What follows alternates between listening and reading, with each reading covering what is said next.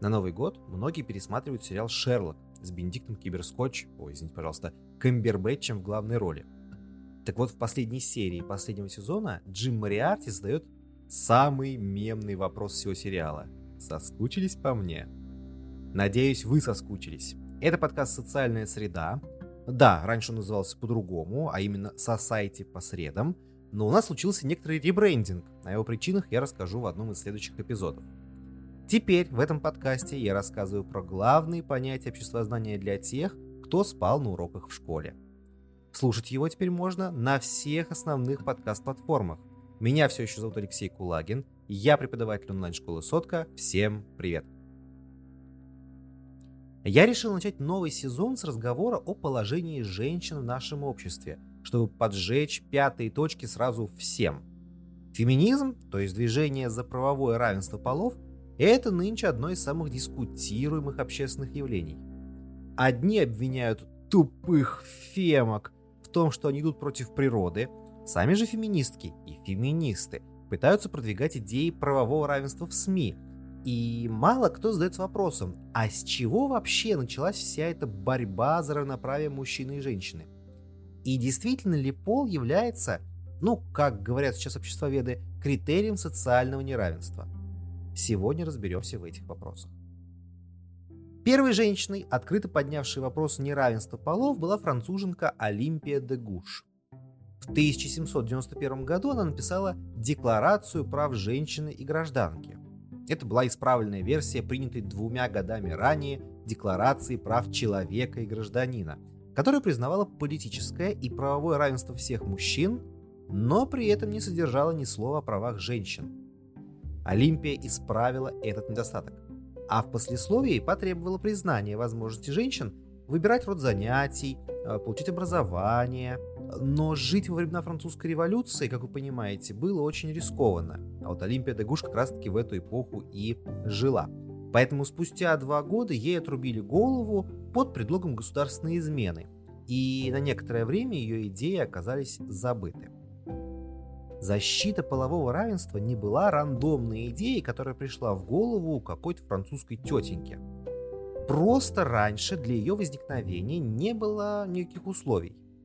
С древнейших времен роль женщины в обществе определялась ее местом в системе экономических отношений.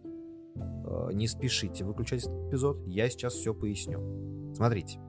Раньше, когда всю еду и другие товары производили рабы или крестьяне – Роль женщины была очень простой.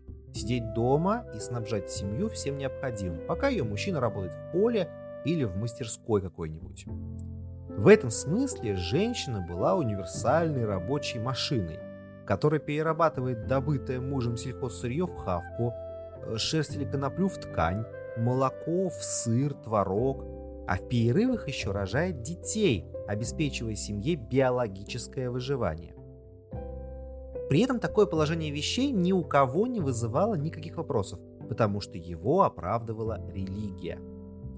Христианская вера, например, которая в средние века была основой мировоззрения каждого европейца, прямо говорила, Ева – это причина грехопадения Адама.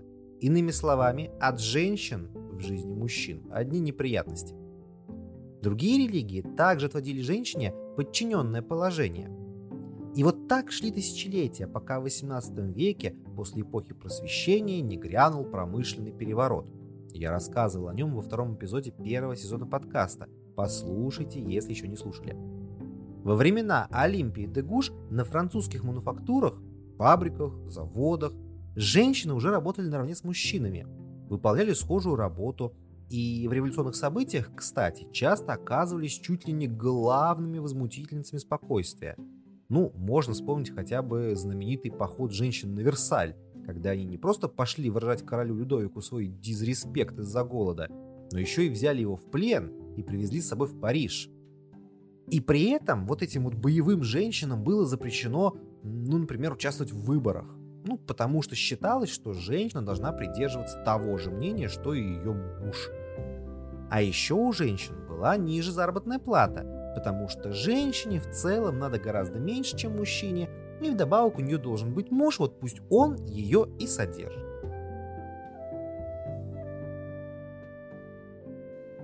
Со схожими проблемами сталкивались во всех развитых странах, в том числе и в Англии. Там, во второй половине XIX века, появилось общественное движение за избирательные права женщин – суфражизм. Среди участников движения было много мужчин. Иногда в него вступали супружескими парами или даже целыми семьями. Ну, пожалуй, самой известной семьей была семья Панкхерстов, два поколения которой отдали себя делу суфражизма. Выступали они не только за равный доступ к парламентским выборам, но также и за полное высвобождение женщины из-под мужской опеки.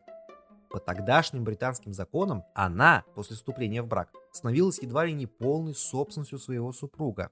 Он мог запереть ее дома, запретить ей выходить на улицу без него, ну и, конечно же, легко с ней развестись, лишив ее всяческого имущества. Женщина считалась не просто придатком к мужчине, но существом второго сорта – один английский врач писал, что мясо, к которому прикасалась женщина, вне всякого сомнения портится быстрее, чем то, к которому прикасался мужчина. И это при том, что в большинстве домов мужчины, как ты понимаешь, у плиты не стояли. Поэтому подобное положение вещей многим казалось, ну, странным. Но вернемся к суфражизму. Поначалу они мирно подавали петиции в парламент. А депутаты-суфражисты Среди них, например, был великий английский философ Джон Стюарт Миль, один из идеологов либерализма. Так вот, эти депутаты пытались провести законы, дающие женщинам избирательные права. Увы, каждый раз эти попытки ничего не давали. Депутаты-консерваторы считали, что женщины от природы глупее и слабее мужчин, и что предоставление им избирательных прав дурно скажется на политической системе. Мол, они будут избирать своих представителей, руководствуясь не разумом, а эмоциями. Поэтому суфражисткам пришлось искать новые способы добиться своей цели, и так возникло милитанство, то есть борьба за равноправие полов с помощью хулиганства. Девушки-суфражистки приковывали себя к ограде парламента, били окна в полицейских участках, поджигали их, устраивали незаконные сборища и митинги – Самой известной милитанткой стала Эмили Дэвидсон. В 1913 году во время скачек она бросилась под копыта королевского коня с возгласом «Votes for Women» – избирательные права женщинам, и погибла. Эта акция попала на первые полосы английской прессы и вновь поставила перед принимающими решения мужчинами вопрос – если женщины готовы умирать за право голосовать, может стоит предоставить им такое право? Точку в этих обсуждениях поставила позиция суфражисток во время Первой мировой войны. Они прекратили свои акции и стали помогать мужчинам на фронте. Спустя 10 лет после завершения Первой мировой суфражистки добились своей цели. И в 1928 году британки смогли принять участие в выборах наравне со своими отцами, братьями и мужьями.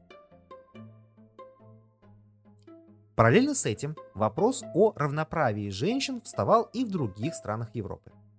Когда в 1889 году начал свою работу Второй интернационал, Международное товарищество рабочих, женский вопрос был одной из тем, которая регулярно обсуждался. Немецкая активистка Клара Цеткин уделяла ему особое внимание. В качестве домашней рабыни женщина принуждена была оставаться прикованной к своему очагу до тех пор, пока машина со своим стуком и грохотом не явилась освободительницей, возвестившей начало экономической самостоятельности женщин. Крупная промышленность стала производить все предметы потребления по такой дешевой цене, что производить их примитивным домашним способом значило только напрасно тратить время и труд. Роль домохозяйки старых, дедовских, идиллических времен потеряла всякое значение и оправдание. Прежняя домовитая хозяйка, сама производившая без всякого постороннего вмешательства все необходимые предметы потребления – мыло, свечи, уксус, самопрявшая, ткавшая, красившая, шившая, вязавшая, вышивавшая, пекшая хлеб и коловшая скотину – такая хозяйка стала исторической редкостью – так сказать, экономическим ископаемым. Ткацкая промышленность и фабрики готовых платьев заботятся теперь о всех необходимых предметах одежды, а консервные фабрики освобождают во многих случаях женщину от приготовления съестных припасов, как то всяких варений, солений и маринадов. Стирка и глажение белья перешли теперь в руки специалисток. и сделались объектом более или менее крупного производства. Развитие средств производства разрушило таким образом экономическую основу деятельности женщины внутри семьи.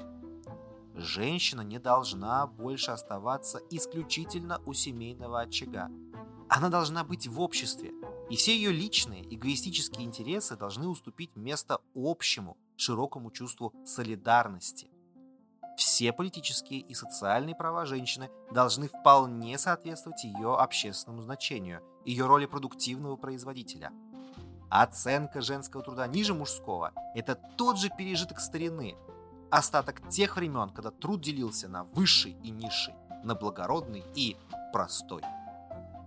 В 1910 году для того, чтобы привлечь внимание общественности к проблемам женского пола, Клара Цеткин предложила ввести в календарь особый день День солидарности трудящихся женщин в борьбе за свои права. Мы до сих пор отмечаем этот день, правда в несколько иной обертке, 8 марта. В Российской империи он отмечался женщинами-активистками 23 февраля из-за разницы календарей. Но про это мы как-нибудь в другой раз поговорим. К слову, в России, как всегда, все с правами женщин обстояло немножко иначе. С одной стороны, они в России не имели избирательных прав. Ну, во-первых, потому что избирать было некого и некуда. А во-вторых, потому что никаких прав толком не было вообще ни у кого. Большая часть российского общества, крестьяне, никаких прав не имели. Очень долгое время. Исключение составляли дворянки. Они могли выступать в качестве собственника поместий. Вот в Англии, например, это было скорее исключением, чем правилом а также участвовали в выборах в дворянские собрания, когда такие появились в XVIII веке. С другой стороны, Россия вплоть до 20 века была страной сельскохозяйственной. Женщины-крестьянки трудились в полях наравне с мужчинами, тащили на себе домашнее хозяйство, заботу о грудных детях. У них, во-первых, не было времени думать о том, справедливо ли их общественное положение. А еще у них не было зарплаты, то есть у них не было возможности сравнить, оценить результаты своего труда э, с результатами труда своего мужа. Поэтому первые разговоры о равенстве полов начались только в конце позапрошлого века среди исключительно образованных людей. А первые женские организации появились только в ходе революции 5-7 года. Под их давлением избирательное право без различия пола получили в 1906 году жители Финляндии – ну, даровать их всем гражданам России наш царь Николай II, видимо, не решился. Когда 23 февраля 17 года в Петроград снова не завезли хлеба, демонстрации в честь Дня женской солидарности быстро переросли в акции протеста против монархии вообще, против голода в частности. Ну а дальше вы знаете, февральская революция, отречение Николая II, временное правительство, ну вот это все. Э, кстати, Россия стала первой крупной страной, которая гарантировала женщинам избирательные права. Уже к июню 1917 года все жители России старше 20 лет могли принимать участие в выборах, а большевики, захватив власть в октябре того же года, закрепили это достижение. В современном обществе женщины могут голосовать ну, в подавляющем большинстве стран мира. Поэтому женское движение стало обретать другие цели – Большое впечатление на читающую публику произвела книга французской философки Симона де Бувуар, называется «На второй пол». Это очень большая и серьезная книга, главная идея которой – женщины не рождаются, а становятся. По ее мнению, девочка с самых юных лет усваивает социальную роль женщины, перенимает образцы поведения, внешнего вида, и, казалось бы, ну, так и должно быть. Но проблема, по мнению Симона де Бувуара, заключается в том, что все это придумано мужчинами. Ну вот, например, э, в современном мире для женщин считается нормой бритье ног. На самом деле этой норме меньше ста лет. Она возникла из-за того, что в моду стали входить все более короткие юбки, которые спроектировали мужчины. И успешно разрекламировали кто? Тоже мужчины. Э, кстати, бритвы и средства для эпиляции тоже были придуманы для женщин мужчинами. Постепенно вокруг необходимости брить ноги и некоторые другие части тела сформировалось общественное мнение, и женщины стали его заложницами. Ну или вот, например, разберем идею английских консерваторов 19 века о том, что женщина слабее мужчин. Ну, в общем-то, это неудивительно, потому что во времена королевы Виктории популярная литература запрещала женщинам из высшего общества заниматься любыми физическими нагрузками. Даже зарядку делать было нельзя. Доктора, мужчины, естественно, писали, девочка должна с юных лет готовить себя к материнству. Никаких сквозняков, никаких подвижных игр, никакой беготни, только рукоделие и чтение Библии. В результате этого аристократические девицы зачастую были бледны, физически неразвиты, и именно таких девушек видели депутаты парламента, в том числе в качестве своих жен. Какие уж тут избирательные права, думал такой депутат. Главное, чтобы она в родах не померла, а уж политика как-нибудь без нее обойдется, без ее очень важного женского мнения. И это только пара примеров. Вся совокупность навязанных женщинам стандартов поведения – особенности социальных ролей и так далее, называется патриархатом. И именно с ним борется часть нынешних современных феминисток. Патриархат проявляется не только в том, что женщин заставляют брить ноги. До сих пор во многих странах мужчины получают более высокую, чем женщина, заработную плату за труд одинаковой сложности. Например, в России эта разница составляет 28%. Наши женщины получают больше отказов на собеседованиях, они вынуждены дольше искать работу. Поэтому женская безработица выше мужской, и поэтому женщины соглашаются работать за меньшие деньги. Трудоустроенные женщины часто сталкиваются с проблемой стеклянного потолка, то есть невозможностью добиться высоких карьерных позиций. К примеру, талантливый мужчина с большей вероятностью получит должность руководителя по сравнению с талантливой женщиной, которая имеет такой же уровень образования и такой же уровень квалификации. В российских органах государственной власти женщин гораздо больше, чем мужчин. В 2008 году Росстат посчитал, что женщин в наших госорганах примерно 70% от общего числа служащих. Однако большинство из них – это рядовые сотрудники. А вот среди высших чиновников их не так уж много. Ну, на ум приходит глава Центрального банка Эльвира Набиулина, глава Центральной избирательной комиссии Элла Памфилова, глава Совета Федерации Валентина Матвиенко. А, у нас еще, кстати, женщина является министром культуры, только ее имя я позабыл. Еще интересный факт. Из всех 89 российских регионов только один возглавляет женщина. Это Наталья Комарова, и она губернатор Ханты-Мансийского автономного округа. Схожая ситуация с большим перекосом э, в сторону мужчин среди управленцев в большинстве российских крупных компаний. Все это делает пол еще одним фактором, который позволяет людям занимать разное положение в структуре общества. Женщины, как правило, занимают более низкое положение по сравнению с мужчинами. То есть получается, что пол – это еще один критерий социального неравенства, наряду с доходом, объемом власти, образованием и профессиональным престижем. В странах Европы с этим пытаются бороться с помощью гендерных квот – для обеспечения равенства корпорации назначают женщин на некоторые руководящие должности. Такие меры порой вызывают критику. Не приведет ли это в конечном счете к назначению людей на значимые посты не потому, что они талантливые, а потому, что они женщины? Будет ли это справедливо по отношению к тем, кто родился не с теми половыми органами? М? Давайте подведем итог феминизм стал результатом общественного развития. Он не мог не появиться в индустриальном обществе. В современном мире достижение полного равенства полов – это одно из главных направлений движения человечества. Процесс этот происходит медленно, трудно, со срачами в пабликах, ну и с крайностями, конечно, в которые впадают мужчины и женщины, которые недовольны происходящим.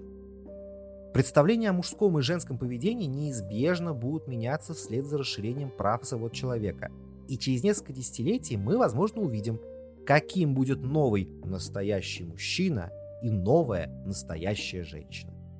Ну а это был подкаст «Социальная среда» для тех, кто проспал уроки обществознания в школе. Подписывайся на новые выпуски на любой подкаст-платформе, которой ты пользуешься. А если у тебя есть возможность написать комментарий к этому эпизоду или поставить ему оценку, то обязательно это сделай. Услышимся через неделю Пока, до новых встреч.